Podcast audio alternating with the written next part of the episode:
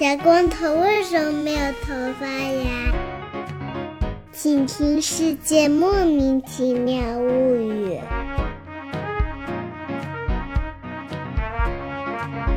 欢迎收听《世界莫名其妙物语》，一档介绍世界中莫名其妙知识的女子相声节目。我是见谁都好为人师的见识，我是站在台上听相声的捧哏演员姚柱，我是一顿饭能吃十八个饭团的 Y Y。小秃头为什么没有头发呢？这是一个灵魂拷问啊，朋友们。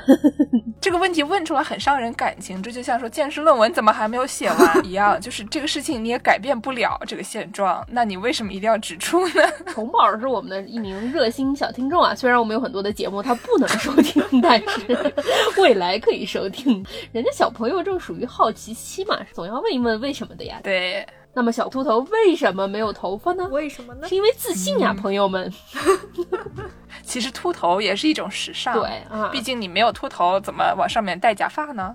假发也是很时尚的，而且头还有各种各样的形状，对吧？你要是把头弄成一个时尚的形状，那你就是一名时尚人士了。如果你整成二十个秃头摆成一排，反射那个夕阳的光线的话，那你就成为了一个 meme 啊，就可以去月曜当 AD 了。对对对对对对，上来就聊了这么多关于时尚。这算时尚吗？时尚，时尚，最时尚。嗯嗯，为什么要聊时尚呢，朋友们？因为开春了呀！啊，除了我之外，另外两位主播都在这个宇宙的母亲——美国的中西部啊。中西部有一个特点，就是没有时尚。哎，还何必呢？今天就光忙着补刀了是吧？就嘲笑我们论文也没写完，头发也没长出来，还在中西部没有时尚。哎，怎么回事呢？不是，我以前也住过中西部啊，我经常看见有很多给妇女们减肥呀什么的那种广告嘛，说。胖是时尚最大的天敌呀！我心想说这事儿不能够吧，朋友们，你看看人家那个渡边直美多时尚呀，压根儿胖是什么问题？只要你够自信，穿的够好看，都可以时尚，胖或瘦都没有关系。但是什么才是时尚最大的天敌呢？就是冷，对吧？太准确，不管你这个时尚，你是穿给别人看，还是穿给自己心里好受的，一冷下来，你都时尚不了。你穿给别人看，哦，你穿的再美，大家都裹了个长羽绒服到脚脖子，哎，穿 U G G，对，穿到 U G G，裹的那个围巾，哎，赶紧往里面塞啊！谁看你啊？一抬头看你，满脸狐狸都是血，哎。但是我要提出一个质疑，哎，就大家都讲说这个最时尚的东西是什么呢？是我的滑板鞋，对对吧？在我们中西部，在大冬天，你穿的每一双鞋都能变成滑板鞋，对对吧？所以就时尚了起来。别说了，今年摔了两跤了。可是你想，你的滑板鞋这个穿上是为了你自己觉得自己时尚，时尚最时尚，你需要有那种摩擦摩擦的那种感觉呀，你才有这样的时尚感。然而你在冷的时候，你走在路上就在想，哎呀，好冷，好冷。好冷，要死要死要死要跌死要跌死要跌死，对吧？别人都是摩擦摩擦，我们是扑通扑通，对，滑稽滑稽。所以说，在我看来，这个冷才是时尚最大的天敌。说的太对了，我都哭出声来了。但是因为要开春了，众所周知啊，我们节目是一个时尚大圣节目，不要胡说。我们的偶像跟宇宙结婚五周年特别节目的时候，他们回答了一个问题，关于时尚方面的问题。对啊，这个问题就是我们节目提的，笑停不下来了。说冰冰棒棒和泡泡这个片子到底是讲什么的？他能打几分？青柠老师说，这冰冰棒棒和泡泡他们穿那个衣服，那个时尚啊，那非常的潮流啊。那东西，如果你要是穿着那衣服上了那个元素的竹下通去，往那一站，两边的时尚达人砰一下全都跪下了，就像摩西过红海一样，对吧？所以说呢，我就是一头时尚的撅嘴驴，哎，嗯嗯嗯，是。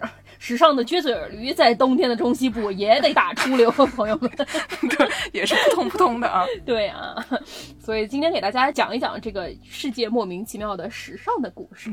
既然我们讲到了秃头，咱们就从刚才健身说这个头型开始说起嘛。哎，摇篮里的时尚。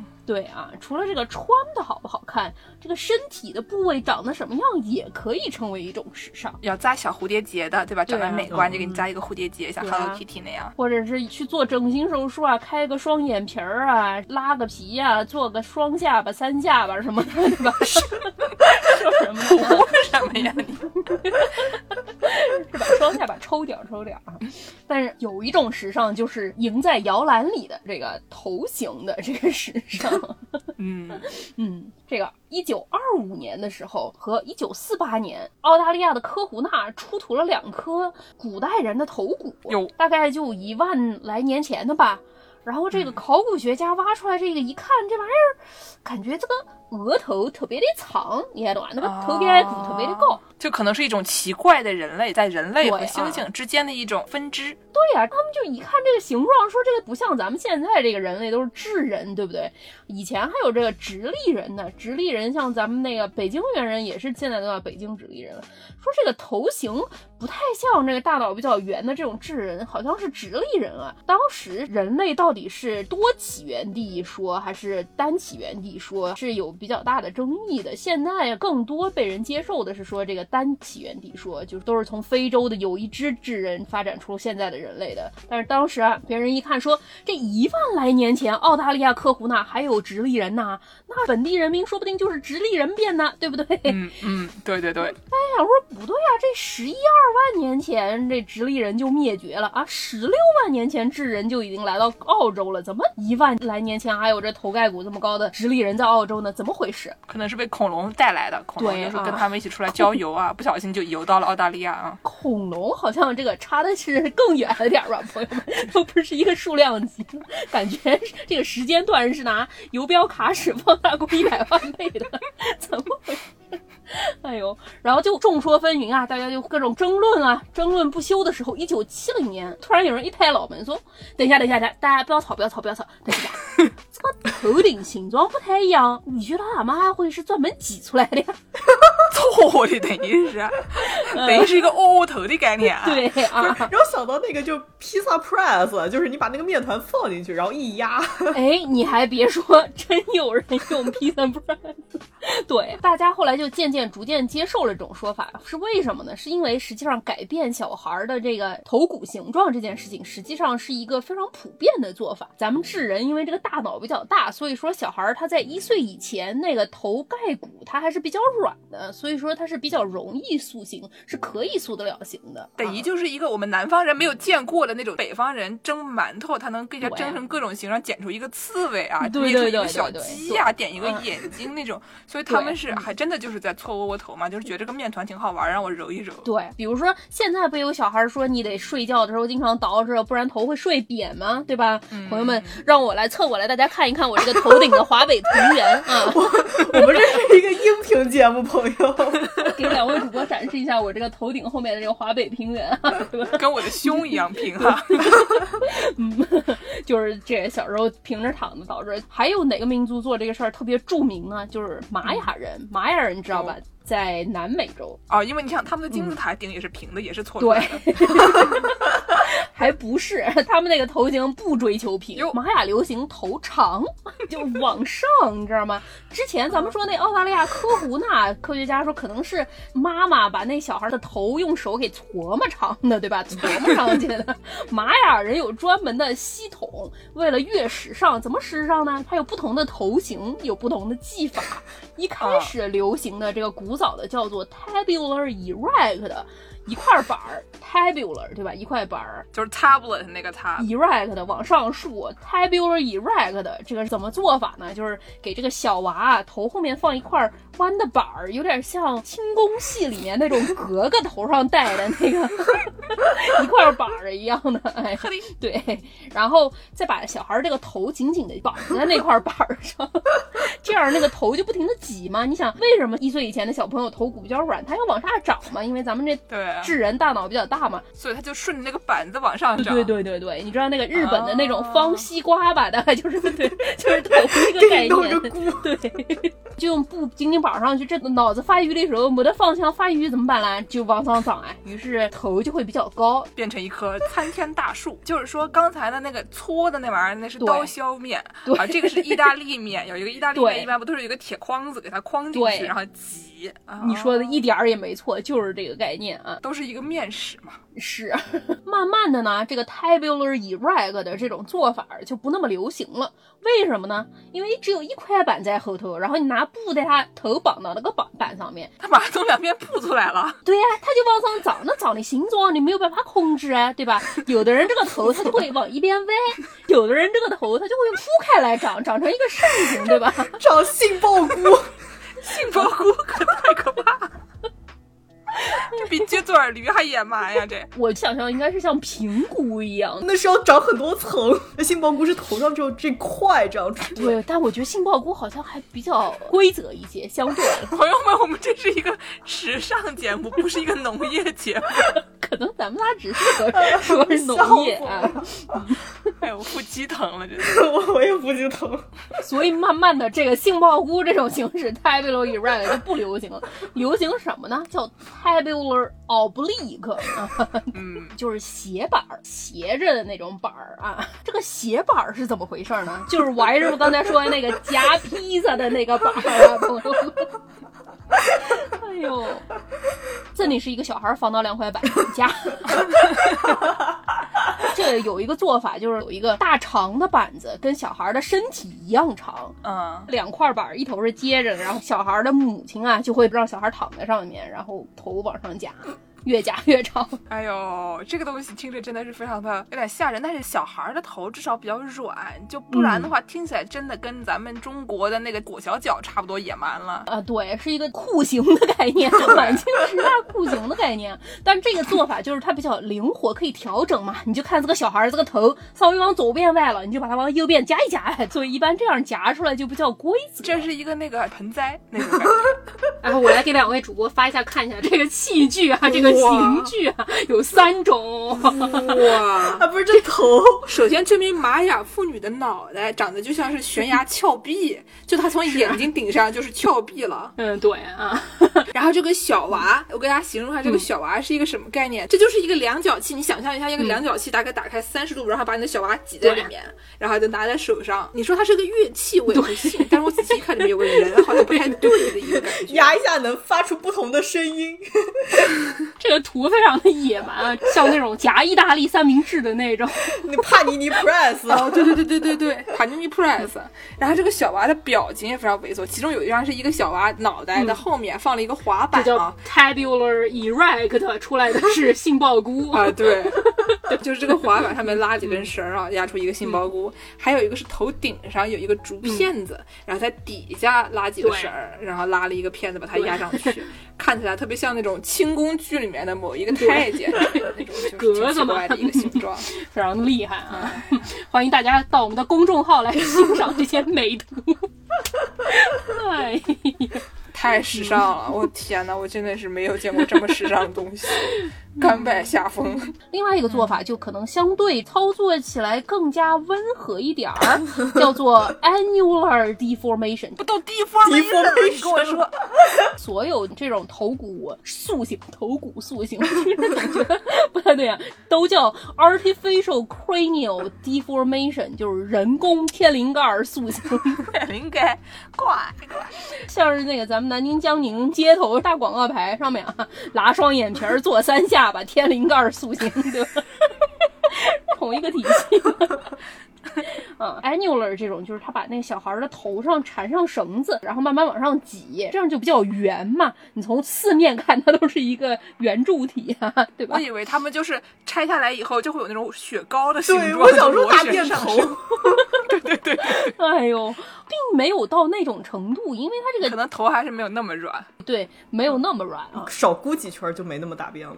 你要是少鼓几圈，它不是从那缝里面更成怪的形状？我感觉歪师傅心里想象的这些小孩儿，他都不是真的小孩儿，他想的是三 D 打印，你知道吧？就是觉 得弄什么形状，给三 D 打印出来就那个形状。就是绑着绳子往上挤这种操作，好像不仅玛雅人有，我看有非洲部落也会这样的。因为现在咱们都不流行这种特别长的头嘛，你要是去网上搜那种玛雅人挖出来的那个头盖天灵盖儿都特别特别高，特别特别尖，往上怼的这样。可能他们以前要这玩意儿开 好戴帽子戴得住啊。你像咱们这种头比较大的朋友们，这个戴帽子经常戴不住，风一吹就吹跑了。对，把帽子给戳了怎么办？王师傅，你能不能不要再想象那种猫和老鼠动画片里一样的小孩了？哪有那孩子怎么在楼梯上被压了一下，压成一个一折一折的形状嘛？哪那么容易变成那么尖？让我想到那啥，《樱桃小丸子》里面是永泽君吗？哦，对对对对对对对，尖头尖头那个。对对对对对，应该就长那样，差不多就是长那样。然后就说当时玛雅这个文化里，你这个头要越高，就显得你这个人在社会上地位越高。你要是圆头，你就被人看不起。所以你看野蛮人头那么圆，哎，一看就是小时候的背门架构，哎。但是因为咱们现代人就觉得这个不是很好看吧？听着 deformation 啊，这是不是一种虐待儿童啊？科学家就去研究啊，说这个样子会不会对儿童这个有什么样的不良的影响啊？结果几个科学家讨论了半天，研究出来结果最有利的一个人说法就是这绑得太紧了，压得太紧了，啊是会头疼啊，对吧？可不是嘛？我觉得会痒，你那个绳子啊箍在上面，时间长了估计会痒。但是。古时候人吧，这个卫生条件不是绑一个绳子就会变得更不好太多。你说的也是，对对对。就最后研究出来的结果，大家就一致同意说啊，只要是一岁以下的小朋友，是那种慢慢的琢磨出来的，就像养方西瓜一样，给他慢慢养出来的。其实。除了不符合现在的审美标准，并没有什么别的坏处，而且还能长高。然后现在大家就想说，这个把头变长这个事儿是不是非常野蛮啊？这都是古人做的事儿，现代人不会做这种事儿了。哎，你还别说，现代人他往另外一个方向做这个事情了。这就要说到咱们开头说这个小秃头为什么没有头发？因为小秃头的头比较圆，他比较自信。现在就比较流行这个圆头啊。在一九九四年的时候，当时美国有不少有这种叫婴儿猝死症的情况，被爸妈压的吗？或者就是发现不了是什么问题，可能就是因为婴儿生下来喜欢趴着睡或者是侧着睡，然后有的时候就自己把给自己给压死了。嗯。然后当时就搞了一项宣传活动，这项宣传活动就叫 Safe to Sleep Campaign，大概就是宣传叫父母让小朋友都仰面睡嘛，不要侧睡，或者是不要是趴着睡，啊，争取睡成华北平原，对，睡成像我这样华北平原，对吧？啊，但是确实是这个 campaign 出来之后，说全美的这个婴儿猝死症的案例整个下降了百分之五十，就整个砍半了。哇，所以说华北平原就都是一个为了大家的活下去、活下来的小孩才有 华北平原，对。啊！感谢我妈从小救了我，居然拥有了华北平原。摸一摸后脑勺，摸一摸这个秦岭淮河，这个节在哪儿？所以你只有上面才供暖，底下不供暖是吗？对啊，头顶供暖供多了就会变成小秃头。说什么呢啊？然后呢？自从搞了这个 “Save to Sleep campaign 之后，发明了一个新词，这个新词儿叫做 Plagiocephaly，叫扁头症，华北平原症。对，在这个咱们宇宙老母亲中西部密歇根大学医学院有一个治疗这个扁头症的中心啊，还能治疗？对对对，说需要治疗。然后我想说，这玩意儿为什么需要治疗呢？人家玛雅人那头都挤出一个通天柱金字塔了，怎么也不需要治疗，也没什么坏处。这个怎么还需要治疗？结果发现密歇根大学这个医学院网站上面说啊。这个扁头症除了看起来丑，没有任何坏处。但是 因为实在太丑了，需要治疗。何必呢？真的是何必呢？你知道这个扁头症是怎么治疗的吗？啊，小孩就要戴一个头盔，一个圆的。那不还是玛雅人吗？这也是挤呀。对呀，这头盔戴着可痛苦了。我之前听一个朋友说，他同事儿子要戴着，一天只能出来不戴头盔一到两个小时。一个婴儿戴着一个硬头盔戴二十几个小时啊，一天。哎呀，我还不如给搓成一个通天柱呢，还不如华北平原呢。你有的时候万一想要放个什么东西，一不小心说，哎，我咖啡呢？哦，把头枕忘记了。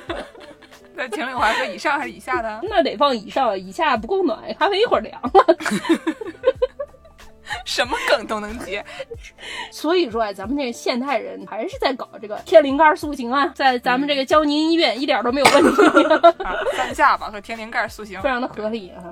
除了搞这个头顶塑形，玛雅人还有一个特殊的技法。嗯，古代人刚才我们说卫生情况有一些不是非常的令人满意啊，有一些小小的瑕疵，但是玛雅人他们有一项特别的技巧，他们的牙医非常的发达。哟，这个很厉害啊。对。古玛雅人这个牙医就已经会像现在一样，会给大家洁齿啊、去齿垢，包括会填蛀牙什么的了，都已经非常的先进了前。是不是也有那个就是高压水枪啊给你喷一个？金塔上面冲水下来喷吗？怎么回事？反正他们有那种器械都已经相对来说比较精密了挺。厉害的。玛雅人流行一种时尚啊，他们这个时尚是什么呢？叫做牙齿上面镶宝石。这让我想到《小鬼当家》里面那个假警察，你们记得吗？就那个嗯一笑，金牙就一亮。对啊，我每次一想到那个牙齿镶宝石，我就会想到那个恐怖的场景，然后他一笑，我就能看出他是个坏人啊。一般不太会有人把自己的好牙给打掉，镶一颗 金牙吧？一般都是牙齿缺了一颗，你去镶一颗金牙啊。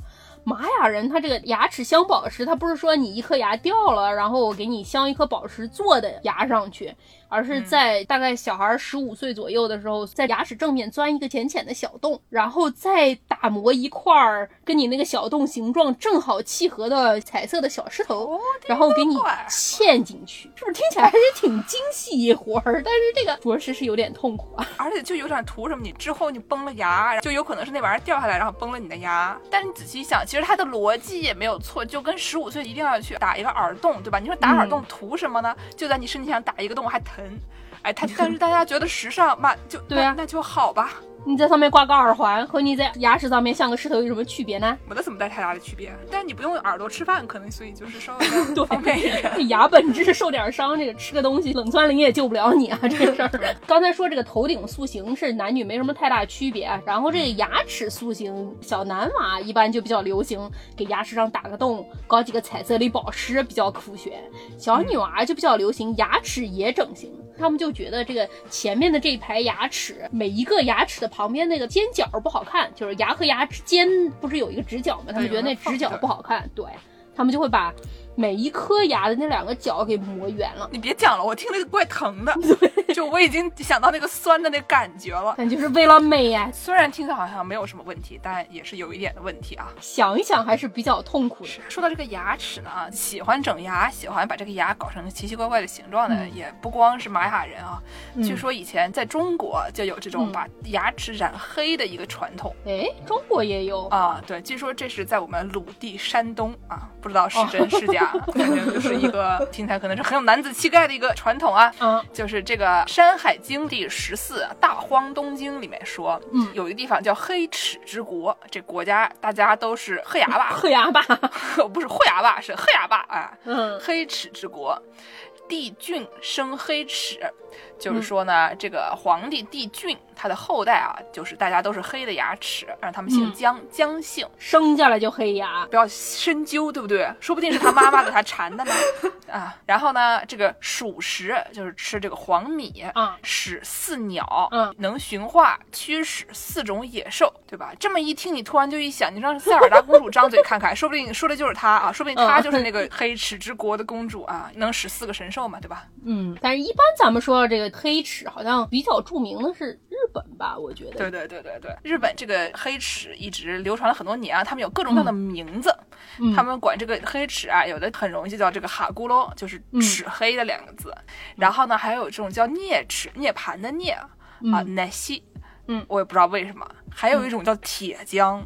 就是那种铁水儿、铁浆，然后你一张嘴，你的嘴里流出铁浆啊，怪吓人的掉色儿啊，这是，是啊，这个可能就是说，他们比如说你掉了一个牙，豁牙把豁一个蛮丑的，嗯，所以说他就把整个干脆大家一起涂黑，这样的话就显得你好像缺牙就没有那么明显，就没有那么难看了。所以意思就是说，如果我头顶秃了，那我就把它整个剃秃。啊，对对对，就是把地中海剃成整个秃头的一个概念，其实就还挺好的。对而且他们这个里面有一些这个矿物质，有铁啊什么东西的，嗯反正好像据说可以防止蛀牙。你抹上那玩意儿以后黑乎乎的，虫子一看喝死了，虫子本来能找着路的，进来一看，怪喝起妈不顶，顺手牵找不到回家的路。对，而且呢，据说这种黑牙还嗯暗示了妇女同志们的贞操。这我完全想象不到这个会是为什么。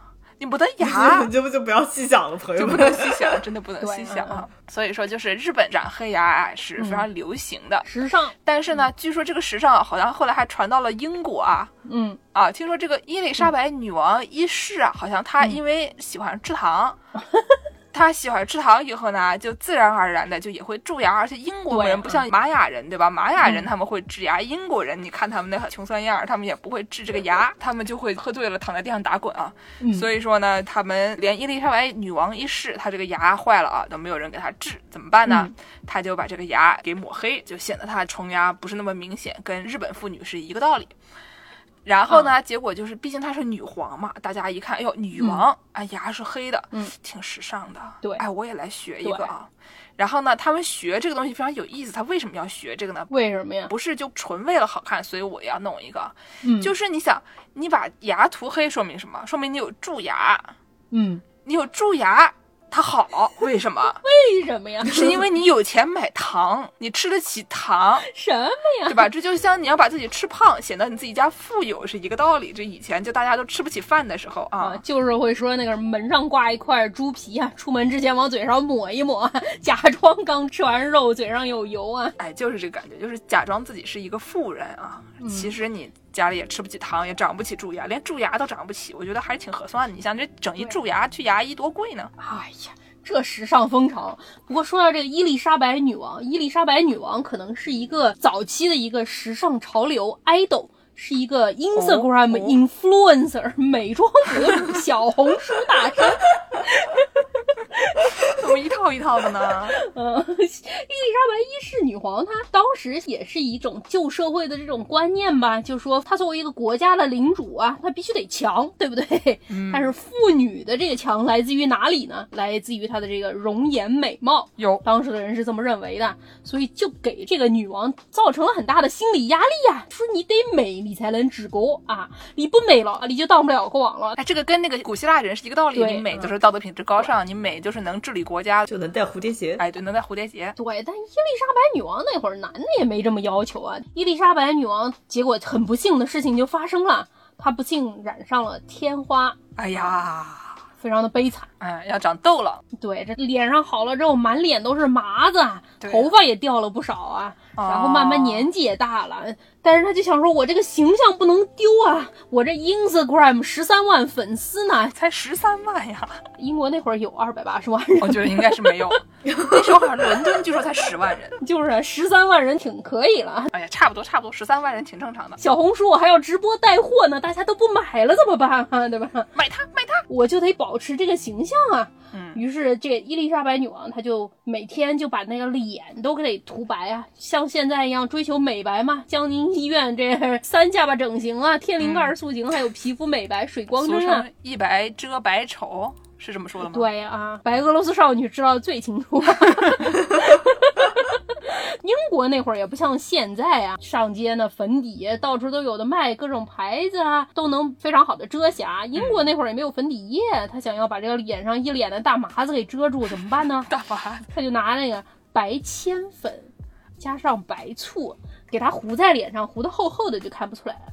就等于说你在脸上打个 石膏。这是一个那种能面具的概念啊。对对对，那你每次就取着不就好了吗？但是他得假装他是天生美嘛，因为大家都给他这个美貌很大的压力我。感觉就应该把周围的人啊，每个人扇一个大耳光子，然后让他们就是晕晕乎乎的啊，看不清楚，眼睛没办法聚焦。这样的话，大家就以为这是真的了。就像之前跟宇宙结婚里面说啊，这个肥的脸一手长一手短的那是几十来着了，已经忘记了。啊，得举一白手套。对吧？一般这种对自己外貌稍微有点自卑的这种人，他都想要过度的补偿。overcompensate。对啊，他得尽力的想办法去遮掩自己的这些瑕疵啊哎。呀，可怜呀。他不能举个面具，不就显得他脸上有问题了吗？嗯，怎么办呢？就糊这个大千面具啊。但是铅粉这个东西感觉挺有毒的呀。对呀、铅中毒啊会头秃，哎，本来得了天花头就更秃，本来牙就蛀，牙又更掉，哎呀，屋漏偏逢连夜雨啊，非常的悲伤啊。好惨好惨。但是这个就像刚才剑人说，伊丽莎白一世当时妇女为了学她那个蛀牙，把牙给涂黑。嗯伊丽莎白一世她那个脸特别的白，穷苦家的妇女也想说，怪这个女王蛮白的嘛，我也想这么白，怎么办呢？那个时候我们这个江宁医院的这个大广告牌也没有打去这个伦敦去啊，嗯，也不能打水光针。对啊，也不能打水光针啊，也抹不起白铅粉啊，白铅粉也不是普通凡人就能搞得起的，也是要贵族才能搞得起的。嗯于是他们就到火里头去抓点儿蚂蟥、水蛭、放在耳朵后面，叫水蛭把脸上的血吸一吸，这样脸不就变白了吗？哎呀，我的个乖乖！听起来非常的疼啊！我觉得那个时候的人真的就是你听个恐怖故事，对吧？你晚上听一个，欢迎收听《子夜聊斋》，穿过午夜的万家灯火，哎，好像看到了好像别的节目出来了啊，对吧？你你对看一看《名侦探柯南》，然后那电梯底下慢慢的上来一个光头，别说了，我晚上 睡不着觉了，对吧？然后你小脸煞白啊，嗯？对吧？对啊就是这个有很多让你的脸变白的措施，嗯这个拿蚂蟥吸实在是万万的想不到啊！这个感觉很有创意，而且稍微有点激进啊，对吧？嗯，这伊丽莎白女王她还做什么？她那个嘴上涂的是朱砂，朱砂是什么？大家知道吗？朱砂是硫化汞，哦，就是水银还是啥？水银哎，哎呀，真的是为了这个美付出了很大的代价。她当时脸涂着白面具，嘴上抹着朱砂，腮帮子上也抹着朱砂。她不是还掉头发吗？戴着那个红色的假发。看过《爱丽丝梦游仙境》电影的朋友们应该知道，最近一版的，对对，那女王，嗯，海伦娜演的那个，淘金女王的那个角色，基本上原型就是伊丽莎白一世。伊丽莎白一世当时她为了能够保持她这个完美的女王形象啊，因为很多画家都纷纷给这种女王画像嘛，嗯，因为你不能拍照。但是呢，她都不满意，觉得人家画的太丑了。啊、这就相当于你拿华为手机拍那个北京的沙尘暴，拍出来还是晴空万里，对你必须得对对达到那个效果才行。对对对，就是滤镜不够厚啊，毕竟人家是一个小红书博主啊，对吧？就找了很多画家来给他画肖像，然后到最后实在是大家画的他都不满意。他的国务大臣说啊，我知道大家都辛苦了啊，今天我给大家下达一个通知啊。从今以后，立刻禁止任何给女王画像的行为，因为大家都没有充分的技巧能够描绘出女王陛下的美貌和神韵。啊，直到出现技巧足够高超和足够写实的画师，画了一百个鸡蛋的，能够画出一个蓝本，供大家以后照到这个画。啊，所以他这个也是要一个会手本的一个概念啊。对，举手国师傅当年那个 PS 素材大全，你要先搞一个优秀的 PS 素材大全，让所有人复制，对行吧？所以你看后世伊丽莎白一世的那种画像，都基本上都是同一个套路的，都不像个真人，他都像个瓷娃娃一样的那种画像。实际上他本人好像满脸麻子，然后头发也没多少了。怎么说呢？悲惨也是挺悲惨的吧，但是 就是又有点惨，又有点好笑。毕竟这种整容级别的这种化妆吧，看看觉得哟，挺带感的。是不是超前于她的时代？伊丽莎白女王一是要是活在今天这个时代啊，嗯这个美妆代言啊，嗯，浮生若梦，拯救你 虽然我不知道你在说什么，但是我觉得挺好笑的。，Make up forever 叫浮生若梦。没想到，剑师刚才露出了非常惊慌失措的表情，真的 没想到 “make up forever” 能翻译成这样。对呀、是，那我就继续给大家说这个白粉啊。刚才助攻也说了，这个英国当时这些白粉啊，里面就是全是铅，哎，里面有铅，什么病都能有，哎，可以导致头疼，嗯可以导致恶心、头秃，对对吧？牙掉，而且呢，有的时候严重的时候，你会皮肤烧伤啊，或者就是肌肉损伤，这些都是有可能的，还是挺严重的一种，呃不是是药三分毒的问题了，你真的就是往身上抹毒啊。嗯，我听说早期的化妆品粉底液里面也会含一些的铅，对，用完之后皮肤可能没有到你什么皮肤烧伤、恶心、肌肉损伤的程度，但是也会脸上留下一定的铅的色素沉淀，然后脸就会变得越来越黑，只好越抹越多。怪怪吓人的。然后那，我们下面就给大家说一下这个人身事故型仿妆，哦有两种，一种是嗯。造成人身事故的妆容，像刚才这个伊丽莎白女王那样的；还有一种是模仿人身事故的这种妆容啊。啊，还有模哦，也对，拿水质模仿嘛，那也是造成人身事故呀。对，这同时造成了人身事故，也模仿了人身为了模仿人身事故，造成了人身事故。啊对，啊，那我们先从这个平安朝开始说。他们当时呢、也喜欢抹的那个小脸撒撒波，就我们刚才说那种能面具，也是那种白白的脸啊，樱桃小口啊，就长挺漂亮的，但是一看好像哪里不对的这么一种东西。他们那个时候的妆啊，比这个伊丽莎白女王的还要野蛮。她这个不光是有铅啊，主要的成分是什么呢？那个白粉啊，主要成分是米、铅、哦，水银。又是铅又是水银啊，两样都沾上了哈。哎，对，真的就是往死里整啊！所以说，当时这个第十二代将军德川家庆，他有二十七个小娃，但是呢，活到二十岁以上的就只有十三代将军德川家定这一个人死了二十六个，啊。为什么呢？后世的人就猜测啊，说因为那个时候首先就是小孩本来存活率就不高。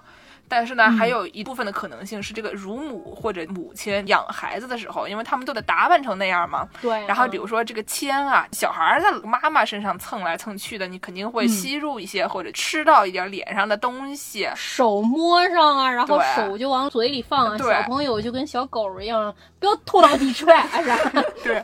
然后你想想看，这妈妈可是剧毒啊！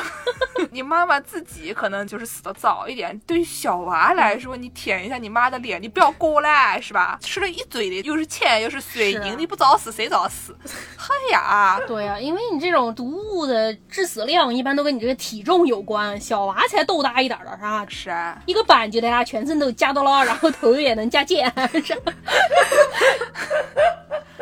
所以呢，这是一个造成人身事故的妆容啊。下面我们就给大家讲一个、对啊模仿人身事故的妆容，有好几个，我觉得这每一个都非常好笑。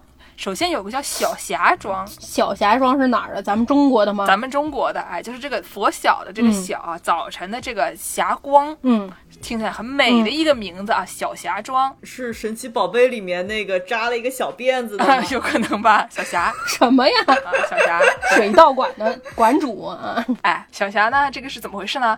是说这个五代后蜀的这个时间段啊，有一个词人叫张密，泌尿的泌啊。不是蜜的蜜也行。我说的是一个非常科学的 terminology，你怎么说话呢？咱们今天就在这个秦淮医院出不来了，咱们。上三楼就张密，他写了一个文章叫《妆楼记》，妆就是化妆的妆嘛。然后说这个夜来出入魏宫啊，这宫殿叫魏宫。一夕啊，一天这个晚上，文帝在灯下咏咏诗啊，以水晶七尺屏风障之，搞了一个啊玻璃哎哎绥靖的七尺屏风。我哎，测的锃锃亮的，根本看不清楚。一看好像就是什么东西都没有，一个七尺屏风。然后呢，这个夜来之啊，就有一个叫夜来的人，他刚刚进入这个魏宫啊，不觉面触屏上，就是相当于你刚走进一个那个公司大楼，然后公司大楼擦的锃锃亮的，你根本就不能看见里面有个玻璃，哦咚一下就撞上去了。哦啊，玻璃上也不贴一个小 心玻璃，对，面触屏上以后怎么办呢？你这个不就流血了吗？啊，伤处哎如小霞将散，就是额头上面哇是一个大块，对吧？就像那个朝霞呀，一个大块啊，而且呢还流血，两边还流血。撞破了玻璃碴子，给它划破了。应该可能是就是撞破了以后呢，两边就流血了。嗯所以呢，大家一看说，哟，这个妆美嘛，这个顶上一坨啊，旁边流两滴血，这个妆美嘛，这美在哪儿？别问，别问问就是你不懂时尚。然后自是啊工人俱用胭脂仿面啊，名小霞妆。这个仿面是一个什么概念呢？就是基本上就是额头上一坨，然后你的两个脸颊的地方各有一道，感觉像是那个刀刮的一样的。它就是一小条，这个胭脂就从这边就画一道，感觉也不晓得被开膛手杰克什么 开了一下，怪吓人的。上网搜，现在还有人做这种仿妆，现在人做的其实看着还蛮好看的，就是也没有那么的丑陋，就是有点奇怪，但是不至于丑陋。毕竟这个东西它不造成人身伤害，对吧？它只是一个别人造成人身伤害了以后来模仿一下。不过那时候如果说他们用的这个用来画红的颜料也是朱砂的话，就不一定了。啊、你说的也是。是下面我们就继续说一些类似的这种模仿别人的人身事故的一些妆容啊，比如说十九世纪的时候就很流行一个病，叫做肺结核。结核病，肺结核呢，它是一个流行病。但是它不光是流行病，它还很流行，为什么呀？就是说大家觉得它很时尚。它时尚在哪儿呢？因为得了结核病以后呢，你就是那种小脸白白的，但是这个两腮红突突的，就有一种那种颓废美，你知道吧？就是那种现在很流行那些长得精瘦精瘦的，长得像个 borderline 干尸的那种时尚杂志上面那些 模特儿，不都一个个长得特别的，你很担心他们的安危嘛？就已经不是担心他们的健康，你担心他们马上就会暴毙，你知道吗？对，就是这种时尚，一种他病了的样子，让你觉得很好看的一种奇怪的时尚。羡慕糖尿病人死吃不胖啊！羡慕什么呀？嗨，对，而且当时肺结核也不好治，它也不是一个那种治了就能好的一个对病，所以就是一个特别颓废、特别活了今天没明天的一个病，可能就是符合十四岁小孩的那种中二的对于世界的。认知吧，所以我觉得可能就是比较中二的人看了这个就觉得啊，好浪漫啊，这样。当然，这种又白又瘦，脸上还有点红这种美，你打开小红书看看，还是挺流行的。是，就是从肺结核来的啊。你下次在大街上看见一个人，他把那脸涂特别白，人特别瘦，然后脸上涂两坨腮红特别明显，你说哟，您这肺结核妆做的不错呀，今天王姐。就是这概念，就是这概念。所以那个时候大家就特别喜欢模仿这个肺结核妆，具体怎么画，就是主公刚才说的那样，我也就不细讲了。对，反正就是说，它这个妆容，你说好看不好看，说不定还是挺好看的。但是你仔细想它的缘由啊，就是也是一种人生事故啊，对吧？是。下面这个呢，是我们阿宝喜欢看综艺节目 Q I，这他在 Q I 里面看见的，说这个啊，奥地利和德国啊，当年刀老师说以前这个奥匈帝国那边特别善战，对吧？那一帮的人就每天什么事儿都不干，就喜欢打仗。对，因为他们自己也没有什么封地，然后也不像那个法兰克王国，他们那边已经占下一大块地方，他们不太担忧了，所以他们就已经开始搞一些这种文艺创作这些东西了。这个奥地利啊、德国啊，以前那些地方，一个个都一本正经的想说，我再搞点地来吧，把我家这块地跟这块地怎么连上，整天就满脑子想着这些。所以呢，他们就很喜欢打仗这种精神啊，然后就流传了下来，导致这个十九世纪啊。就流行一种非常匪夷所思的，在男性里面流行的面部妆容，什么妆容呀？叫做这个决斗妆容啊，就是说他们喜欢玩决斗，就是击剑哦，不是拿枪是吧？呃，是拿剑哦，那还好一点儿。我以为头顶上 像那小霞妆一样，在那眉心画一大血窟窿。哇塞，那的确相比之下是能好一些的。就是以前这个决斗妆呢，它是拿这个剑。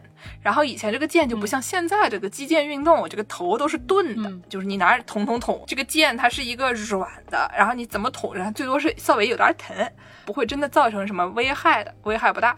就以前这个决斗仿妆呢，它是什么呢？就是你在脸颊上面就有一道那种，你们俩决斗的时候，它从你脸上擦过去，然后你这边就受伤了，然后就流血了，但是它就只是一个表皮的一个伤，就显得你是参加过决斗，你是叫做 good husband。的 material，哎，有决斗的伤痕。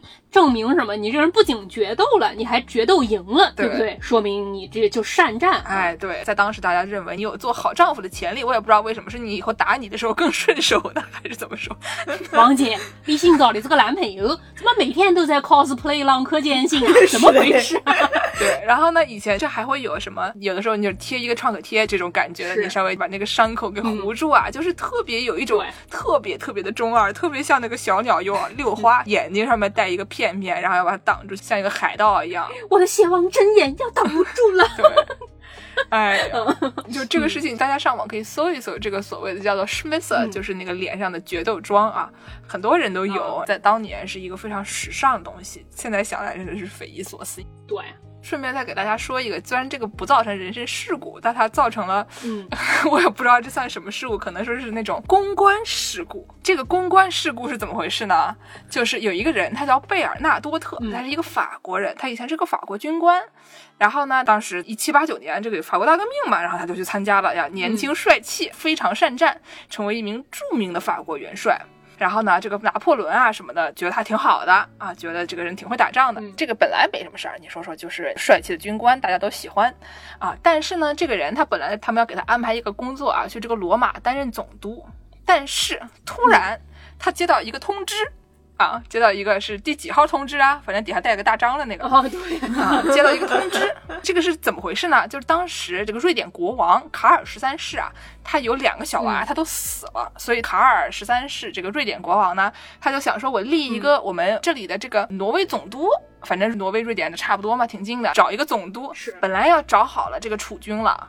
结果呢，这个楚军啊，好死不死的，他就骑马骑到骑到，突然就摔死了，发生了交通事故啊，从马上掉下来，中风而卒啊，死因非常离奇，所以呢，当时就非常尴尬。然后呢，卡尔十三世就想说，那我去找一个别的人。本来他想去找一个叫做腓特烈克里斯蒂安的人担任这个新王储，他是一个法国国那边的。啊，所以呢，因为是法国那边的嘛，所以这个卡尔十三世他就派了一哥们儿去跟这个法国请示拿破仑。嗯。但是这个派去的这个人啊，这个 messenger，、嗯。他这个信使他还没搞清楚，他发现这哥哥弟弟感觉讲的差不多，他就去找上了这个贝尔纳托多特，他们俩就是兄弟，哦。就以为哦我要找他，他就准备就立他为瑞典王储了。嗯拿破仑本来想说，我们法国人去那边，正好把他们变成我们的地，也没什么问题。所以说拿破仑就答应了。然后这个事情他就有点骑虎难下，因为这哥们儿就是我活得好好的，我突然一下为什么要当挪威国王？关我什么事儿啊？对吧？对，就是突然下来一个通知啊，我就要去当国王了。这个场面非常尴尬，主要最尴尬的是什么呢？他当年是一个革命者，你还记得吗？哦哦，就是法国大革命是干嘛？他是一个革命者呀，革命者，他是一个摇滚人，别人突然叫他去当民谣人，这样的这个概念，对吧？这拉踩的猝不及防。他是一个摇滚人，你突然叫他去参加民乐协会，当民乐协会的主席。对对对，有点这个概念啊。嗯我们这是一个时尚话题，大家还记得吗？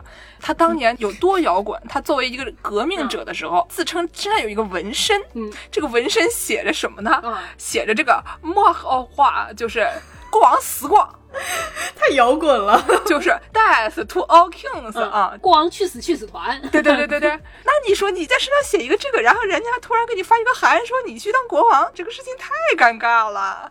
你就想象一下啊，这个发明了头上戴这个红缨枪的这个头盔啊，茜茜公主浪漫的大姨夫啊，茜茜公主婆婆的姐夫啊，腓特烈威廉四世在身上纹了一个“革命万岁”，然后收到上级单位一个通知，发现哎呀对，原来要革我的命，这个稍微有点尴尬。对 嗯，对吧？这事儿让我想到最近 NBA，哎，你看我突然成了一个体育大神。NBA 最近出现了一个笑料，林书豪。啊啊，长得挺帅的，对，长得挺帅的，有一个时尚特点，就是他头上扎着那个脏辫儿，大家知道吧？嗯最近就有一个黑人球星叫 Kenyon Martin，就在推特上面说：“你姓林，脏辫是我们黑人的，你不要再搞我们的东西了，你们亚洲人不要过来踩脚。文化挪用。嗯林书豪当时就觉得很尴尬，这个事情为什么很尴尬呢？嗯他就回他说：“这个坑烟 Martin 啊，我从小就非常喜欢你，我是看着你的球长大的。”这话本身就稍微有点微妙。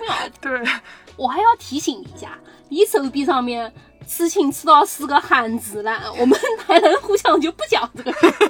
这个说人家扎着脏辫的这名朋友啊，他在胳膊上刺了四个汉字儿，那四个汉字儿是什么呢？是患得患失。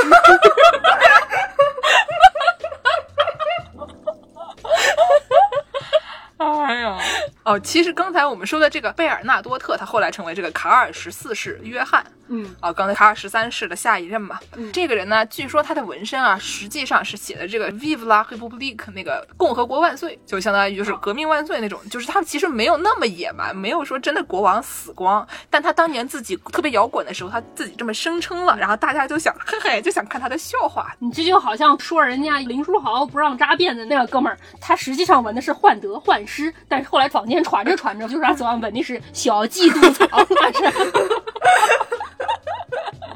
那是。的，所以这这是一个 PR 事故型仿妆啊，这个有各种各样的事故。嗯那我们就继续讲啊，最开始说小秃头为什么没有头发呢？小秃头没有头发了该怎么办呢？小秃头没有头发怎么办呢？植发，植发也是一个秦淮医院的项目，啊朋友们。秦淮医院请给我们打广告费。我感觉这个白教授一直在给他自己的这个项目打广告，哎，挺猥琐的啊对对。对，大家记得秦淮医院上三楼。啊，有病你找大铁棍子医院白主任。啊，这古罗马的时候嗯跟古希腊一样，对这个外貌有些歧视。是罗马式啊，就是这个南城的罗马式，他们这个禁止这个秃头竞选议员，嗯所以说我们节目这个 logo 是不能竞选议员的，毕竟他脑袋还开着呢，挺过分的啊。秃头是不能竞选议员的，是而且呢，罗马市嘛，它还有买卖的这个生意啊，秃头奴隶半价出售 挺划算，啊，对，还可以照明，还可以照明一个，多功能。不是人家就小秃头做错了什么？那个时候嘛，大家认为这个秃就是丑，丑就是道德败坏，反正就这么一溜儿呗，往下来。是，你说你头秃吧，大家都可能想要掩饰一下，毕竟当时这个风气是这个样子的。但是呢，路易十四之前有很长的一段时间，这个中世纪啊，他们就嗯不喜欢戴假发。据说这是一种坊间传言，说是这个嗯假发可能会阻碍上帝的祝福进入人的心灵。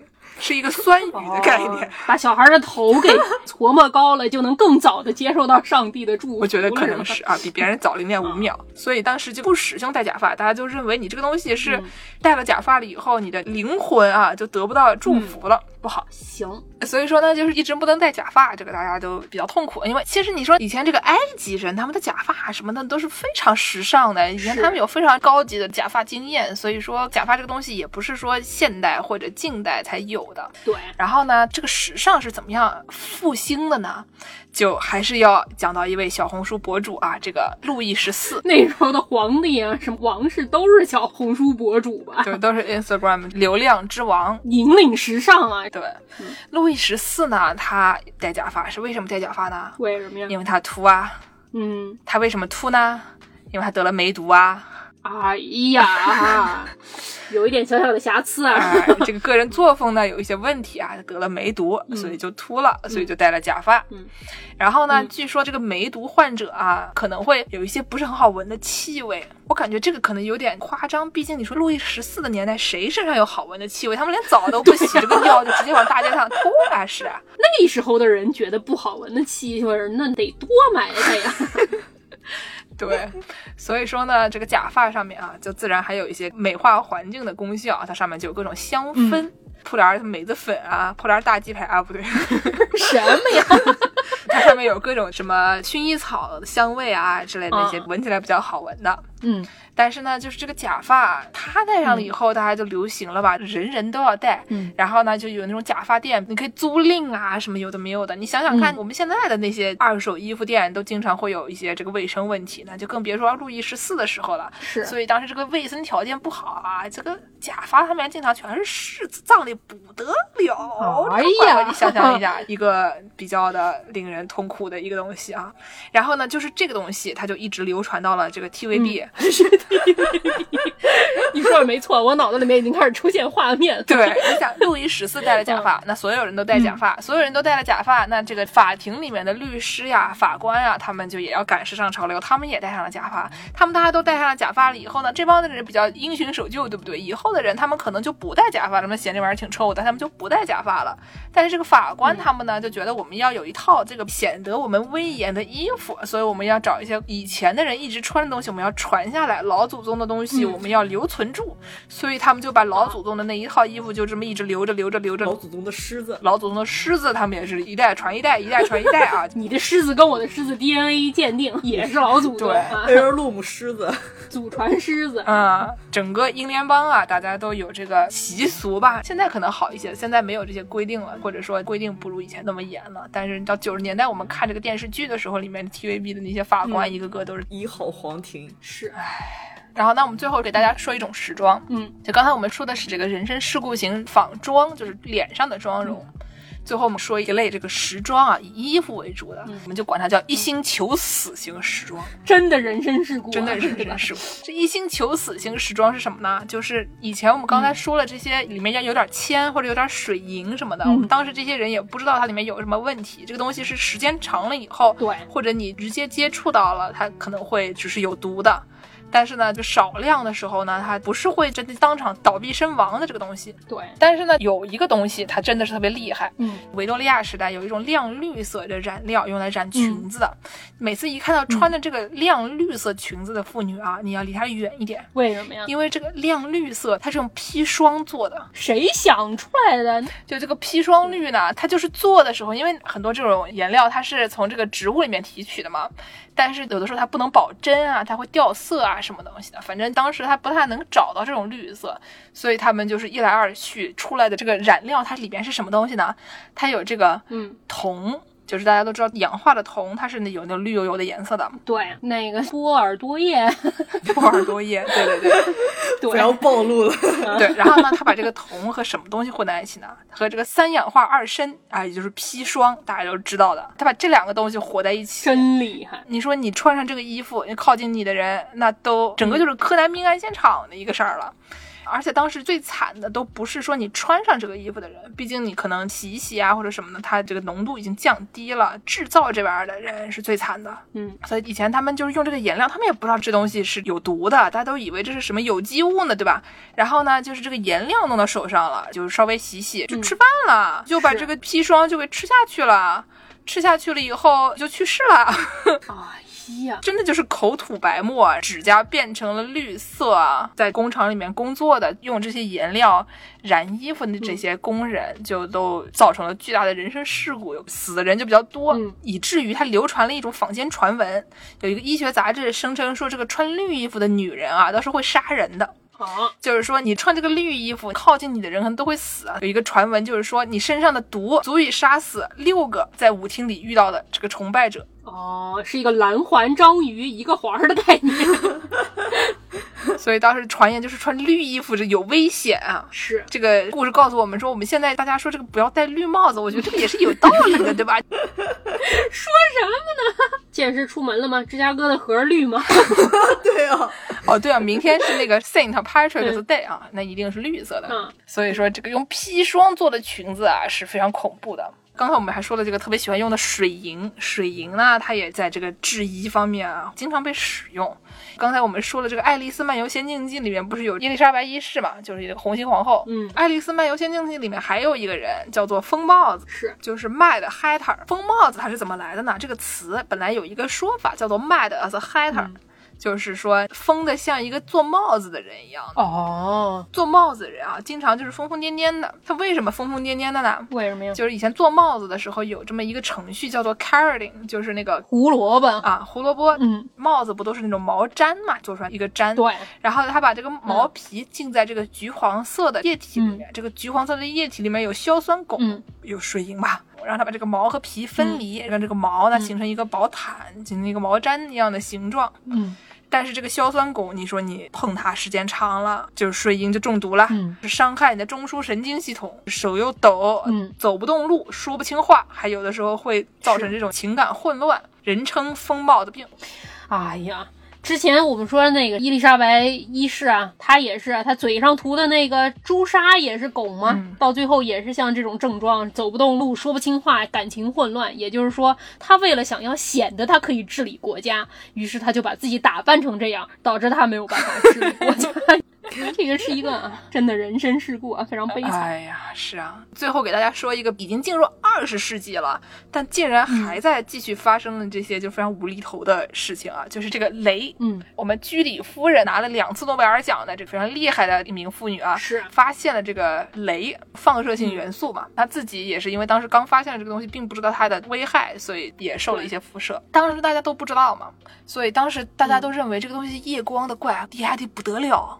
觉得它一定是一个什么天降神力的一个东西啊，觉得特别牛，嗯。所以呢，他们就把这个雷呀、想方设法的将把这个东西弄在各种，比如说你的手表上，夜光手表嘛，对吧？你想要那上面整台夜光，晚上还可以看时间，晚上也能看时间，所以说当时就有这个夜光手表。我们现在那些夜光的东西，它好像没有那么多放射性元素。以前这个制表工啊，他们 literally 叫做 radium girls，、嚯，就是他们是用镭来做表的一帮子女的，然后这帮的人就下场非常悲惨，因为你真的每天就在那儿做那个东西，而且就手表非常精细嘛，是你要拿一个小笔在那儿非常精细的在上面涂颜色，所以他们有的时候会舔那个笔头。对对对，比如说那个笔头有点散了，你用唾沫把它弄弄尖。对，嗯所以它变成了你直接在那儿吃这个辐射物。这些人在很短的时间内，他们很明显的身体就受到了伤害，变成了一个丑闻，因为太明显了。这帮的女的就是死的死，伤的伤。嗯后来这个事情就被叫停了，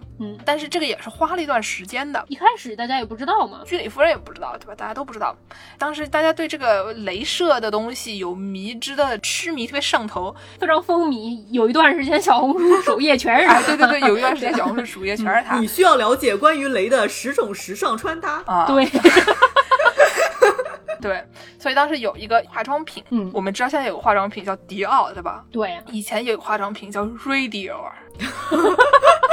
是不是同一个牌子？啊因为发生了公关人身事故，把 R A 给去掉了，只剩下了迪奥吗？好像不是的。迪奥他原来那个人自己这个人就姓迪奥，他可能以前是姓 Radio，对，对 我胡说的啊。它这个化妆品里面各种含有微小量的这个镭啊，嗯，你想想看，这个糊脸上有什么效应哪？有什么效应啊？就是大家觉得这玩意儿酷呗。抹了之后脸上能发光吗？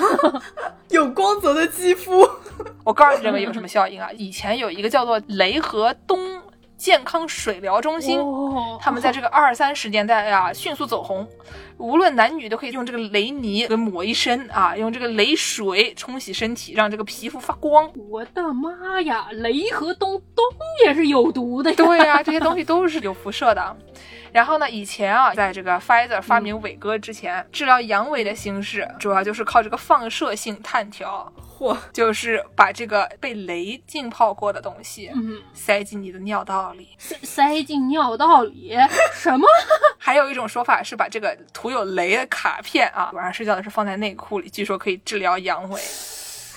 我觉得这种疗法可能外教授的情怀医院都不敢采取啊。嗯，我们情怀医院是比较科学的、健康的。啊，对，你们就光搞一些头型、塑形啊，什么三下巴手术啊什么的，对吧？啊，对，我就跟大家说一下这个东西有多有效吧。当年发明这个叫做 Radiant Doctrinator，就是这种把镭射的东西往你的尿道里塞的这个人啊，他于一九四九年死于膀胱癌，那可不嘛，看来是是立。竿见影。立竿见影。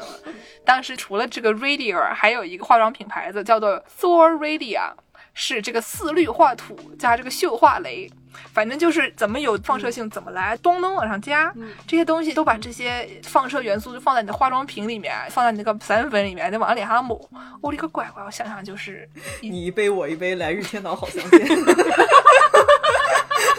哎呦，对。然后当时这个风靡小红书主页风靡到什么程度呢？就还有人家用这个镭射矿石做一个水罐子，往里面倒水，第二天早上它就成为了镭水。然后这个镭水还卖的很贵。就是那种什么磁化杯的概念。对对对对，这这真的是天道早相见了。他们还会用这个水做镭射巧克力，然后你都是可以吃的。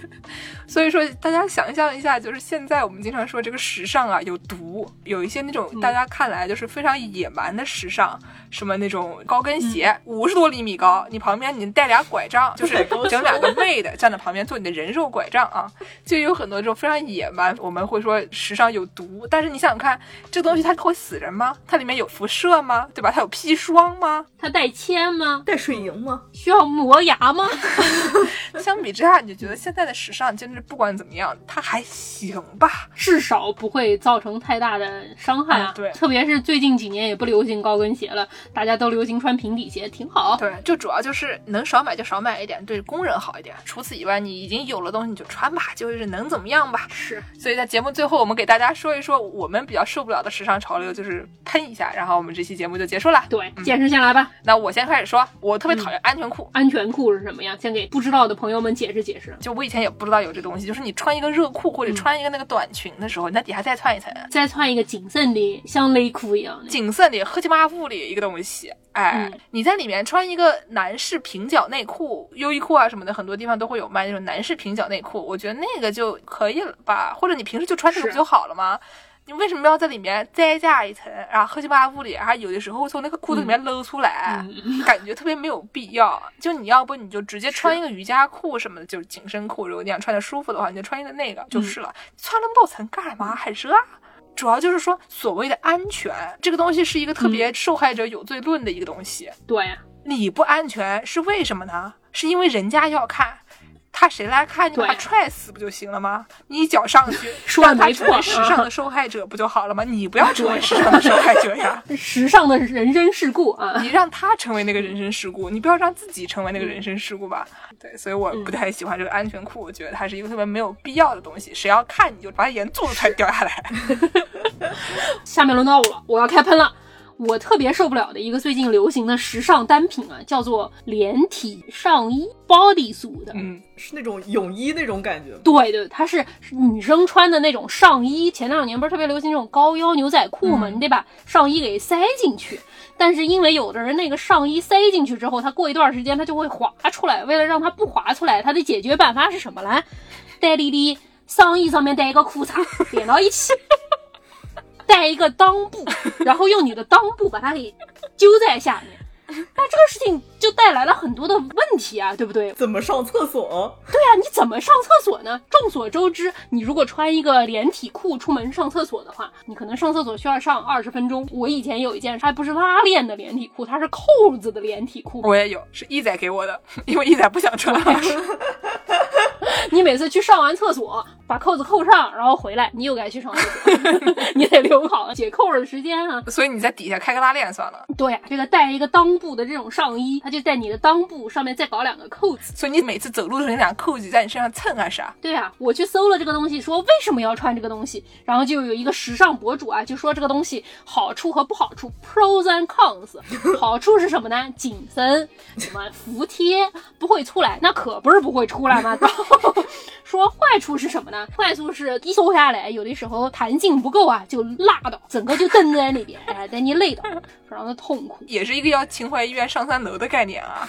是啊，就特别是大夏天，如果你穿了这个玩意儿，感觉真的是太不舒服。而且再加上一般这种衣服它是往下拉的，很多女生会穿胸罩，胸罩是一个往上托的这么力。就说这个衣服还有个坏处，就是它会把你的身体形状往下拉。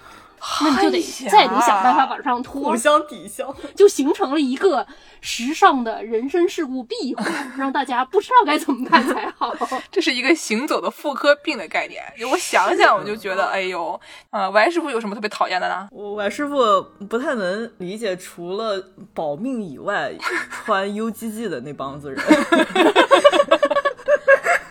就比方说吧，助攻所在的这个南加地区啊，就有很多人可能在春秋天的时候就喜欢穿个 UGG，穿个短裤就上街。这 UGG 这个形状嘛，怎么说都没什么好看的，然后就特别笨重，就跟套了两个大石膏桶一样的 那种感觉，涂了颜色石膏桶。别人一看说：“哟，你去滑滑板去吧，你把它给洗了。” 但我觉得 UGG 它虽然长得非常丑，但它有保命的功效，对吧？你在特别特别冷的时候，有一些那种底下是那种铁片儿一样的底啊，特别特别厚。我以前买过一双，它后面真的是打了一个那种像钢底一样的，所以那个东西在雪地里面异常的防滑，而且也防水，出去就感觉你像是一个那种军人一样，在不管什么雪地里面都畅通无阻的就可以踢着正步就过去了。我不能理解是那个 Crocs，就是那个洞洞鞋。洞洞鞋真是图什么呀？它又丑，它又潮，它也没有那种干燥的那种功能。据我爸说，你去钓鱼的时候，有的时候可能要把脚伸在那个鱼塘边上，把鱼给抓上来，那水要进去，可以从洞洞里出来，还是比较方便。你还听说过人字拖啊？但是人字拖会踩到泥巴？有的人不爱夹人字拖，那个洞洞鞋好歹是把你脚趾保护起来的。翻翻翻翻，行行行行行，好好好好。哎呀，反正就是。有很多这些时尚，在我们看来也是比较的粗野，但是怎么说呢？它至少不是砒霜，只要不造成人身事故，你穿着舒服都行。这个行走的妇科病我觉得次点儿，但是其他的我觉得还可以。那也是一个人身事故。对，所以在最后呢，我们给大家推荐两本书籍，就是如果大家对这个镭射化妆品啊，或者对这个五十厘米的高跟鞋啊，对这些什么带砒霜的裙子有兴趣的，可以搜索有一本书叫做《时尚的受害者》。这个书呢，二零一九年出了中文版，所以说可以看到中文的，挺有意思的。里面就讲了各种各样的特别有毒的这个时尚。然后还有一本书叫做《Consumptive Chic》，就是时尚那个 chic，History of Beauty, Fashion and Disease，里面就讲了肺结核怎么成为时尚的。主要这本书就是讲肺结核的，怎么样把一个病啊变成了一种潮流单品。有兴趣的朋友们可以去阅读，也挺新的，二零一七年的一个书。好，感谢收听本期《世界莫名其妙物语》，您可以在微信公众号。微博、豆瓣搜索“世界莫名其妙物语”，关注我们。啊，说到这个啊，春分刚过，秦淮河里的鸭子都蠢蠢欲动，想要找对象了。所以本台呢，在以豆瓣为主的各大平台开展了春日情书大赛活动。有兴趣参加的朋友，可以通过以上各平台给我们投稿。文体不限，语言不限，只要是谈情说爱的就行。前三名的选手呢，将得到本台赞助的四分之一烤鸭，前仆或者后座任选。大不大井子老板说了算。如果您的地理位置呢受限，无法获得这个南京烤鸭，也可以获得等额现金。本期活动由豆瓣著名作家小野山（括号费莹女士）担任评委。夺得头筹的朋友啊，鸭子可以让他请。如果你不认识他的话，那就让我们请。另外，第一名的作品呢，还有可能被剑师舞啊改编成歌曲，但是我得看我会不会改 再说啊。截止日期四月十八日。除了参与春日情书大赛。大家也要记得在公众号和爱发电平台给我们打赏，或者关注公众号回复加群，加入寺庙农广天地粉丝群。本期的片尾曲呢是男大姐之王 RuPaul 在一九九三年发行的老歌啊 Supermodel，简称 Sashay Shantae。看过 RuPaul's Drag Show 的人，大家都知道。那么我们下期节目再见。大家再见。再见。You